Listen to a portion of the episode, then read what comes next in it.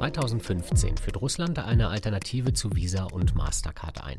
Das Bezahlsystem Mir ist in der Heimat weit verbreitet, aber weil Wladimir Putin weniger Freunde hatte als gedacht, sind Russinnen und Russen vor allem im Ausland aufgeschmissen.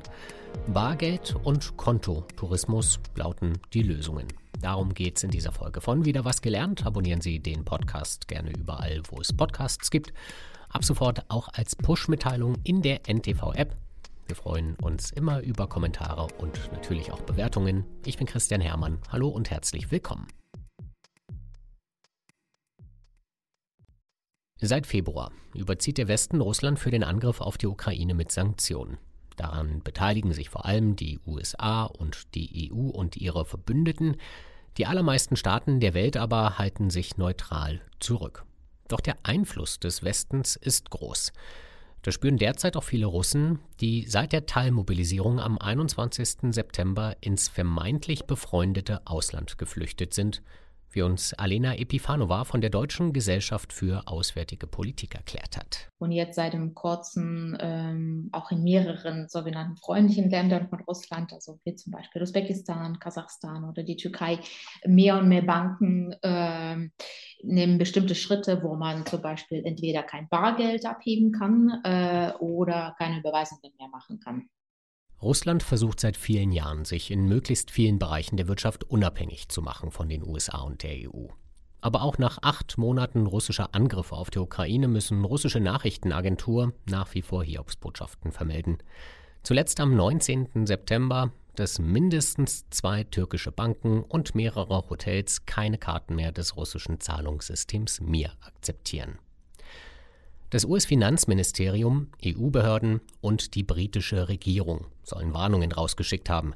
Laut der Financial Times arbeiten sie derzeit daran, mögliche Lücken in ihren Sanktionspaketen zu schließen.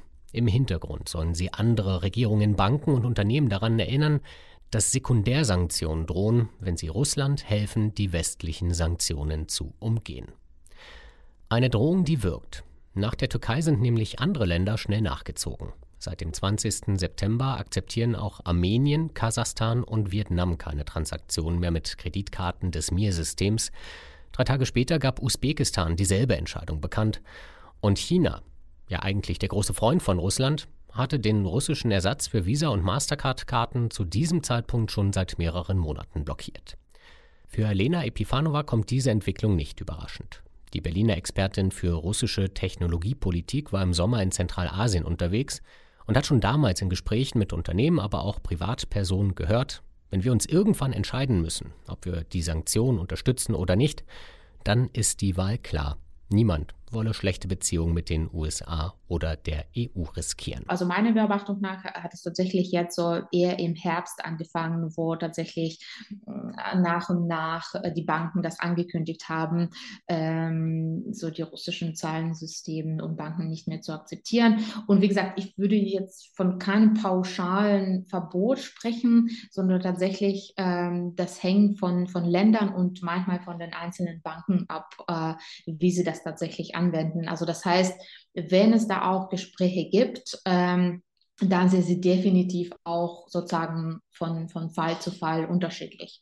Aber die generelle Stimmung war meiner Wahrnehmung nach, zumindest in Zentralasien im Sommer, äh, dass sollte da ein höherer Druck kommen, äh, dann werden wir das machen. Also wir werden die russischen Zahlungssysteme eher ausschalten. Russland hatte das Mir-System 2014 angekündigt nach der Annexion der Krim. Die EU und die USA hatten anschließend Sanktionen gegen russische Banken verhängt. Die amerikanischen Kreditkartenriesen Visa und Mastercard haben die betroffenen Geldhäuser dann auf eine schwarze Liste gesetzt. Für den Kreml das Signal, dass Russland ein eigenes Zahlungssystem brauchte. Damit wollte er sich auf einen möglichen Ausschluss aus dem SWIFT-System vorbereiten, das für die internationale Zahlungsabwicklung zuständig ist und auch auf den Abschied von Zahlungsanbietern wie eben Visa, Mastercard, aber auch PayPal, Apple Pay und Google Pay. Auf den ersten Blick ist der Plan aufgegangen. Seit der Einführung der russischen Visa-Karte wurden ungefähr 100 Millionen Stück Mir-Karten an Russinnen und Russen herausgegeben. Mehr als die Hälfte der Bevölkerung hat also eine, knapp ein Viertel der russischen Transaktionen wird mit ihnen abgewickelt. Seit 2015 haben aber insgesamt auch nur acht andere Länder den Service akzeptiert. Darunter sind mit Armenien, Kasachstan, Kirgisien, Tadschikistan, Usbekistan und Weißrussland sechs frühere Sowjetrepubliken. Dazu kommen noch die Türkei und Vietnam. Aber auch dort sind die Mir-Karten inzwischen oft nutzlos. Schon Ende September hat ein russischer Urlaubsveranstalter seinen Kundinnen und Kunden empfohlen, möglichst viel Bargeld mit in die Türkei zu nehmen, weil es kaum noch Möglichkeiten gibt, mit Karte zu bezahlen. Und selbst in der russischen Heimat funktionieren die Mir-Karten inzwischen nur noch eingeschränkt. Denn ohne Visa oder Mastercard sind in den allermeisten Fällen keine Überweisungen mehr ins Ausland möglich. Das ist vor allem für Unternehmen ein Problem, wenn sie Rechnungen für Waren bezahlen müssen, die sie importiert haben. Deshalb hat sich in Russland eine neue Art von Tourismus entwickelt, wie Alena Epifanova erklärt. Der Konto- oder Bankentourismus. Viele Russinnen und Russen würden möglichst viel Bargeld abheben, damit nach Zentralasien oder in die Türkei reisen und dort ein Konto eröffnen. Und jetzt habe ich mit ein paar Leuten in Usbekistan gesprochen, dass sie meinten, das ist eigentlich kein Riesenproblem, da tatsächlich ein Konto in Usbekistan zu eröffnen. Also das heißt, die Einstellungen so, man nimmt so viel möglich Bargeld mit, also russisches Geld, man tauscht sie da und dann in den nächsten paar Wochen öffnet man eine, ein Konto dort. Und ich meine, diese, diese Praxis, die war ja schon im Gange äh, nach dem Anfang des Krieges, dass sozusagen äh, Kontotourismus nach Usbekistan war, dass äh, ganz viele Russen tatsächlich nach Usbekistan gegangen sind. Ähm, um dort ein Visa oder Mastercard-Karte zu öffnen. Und dann war es nicht mehr sozusagen eine russische Karte. Ähm, und man hat genau solche äh, Zahlungsoptionen gehabt, wie mit einer Visa Mastercard-Karte, äh, die zum Beispiel in der EU äh, ausgestellt wurde. Die beliebtesten Länder für den Kontotourismus sind nach Angaben des russischen Wirtschaftsportals RBK Kirgisien, Usbekistan und Armenien. Dort wurden von April bis Juni zwischen 16 und fast 40 Prozent mehr Visa- und Mastercard-Karten herausgegeben als im Vorjahreszeitraum. Aber zuletzt soll die Nachfrage wieder nachgelassen haben. Einerseits, weil immer mehr EU-Staaten wie Finnland ihre Grenzen für russische Bürger schließen. Visa- und Mastercard-Karten werden aber vor allem für den Besuch im Ausland benötigt. Andererseits, weil zum Beispiel die Banken in Usbekistan die Bedingungen für eine Kontoeröffnung verschärft haben. Das hat das unabhängige russische Online-Medium De Bell berichtet.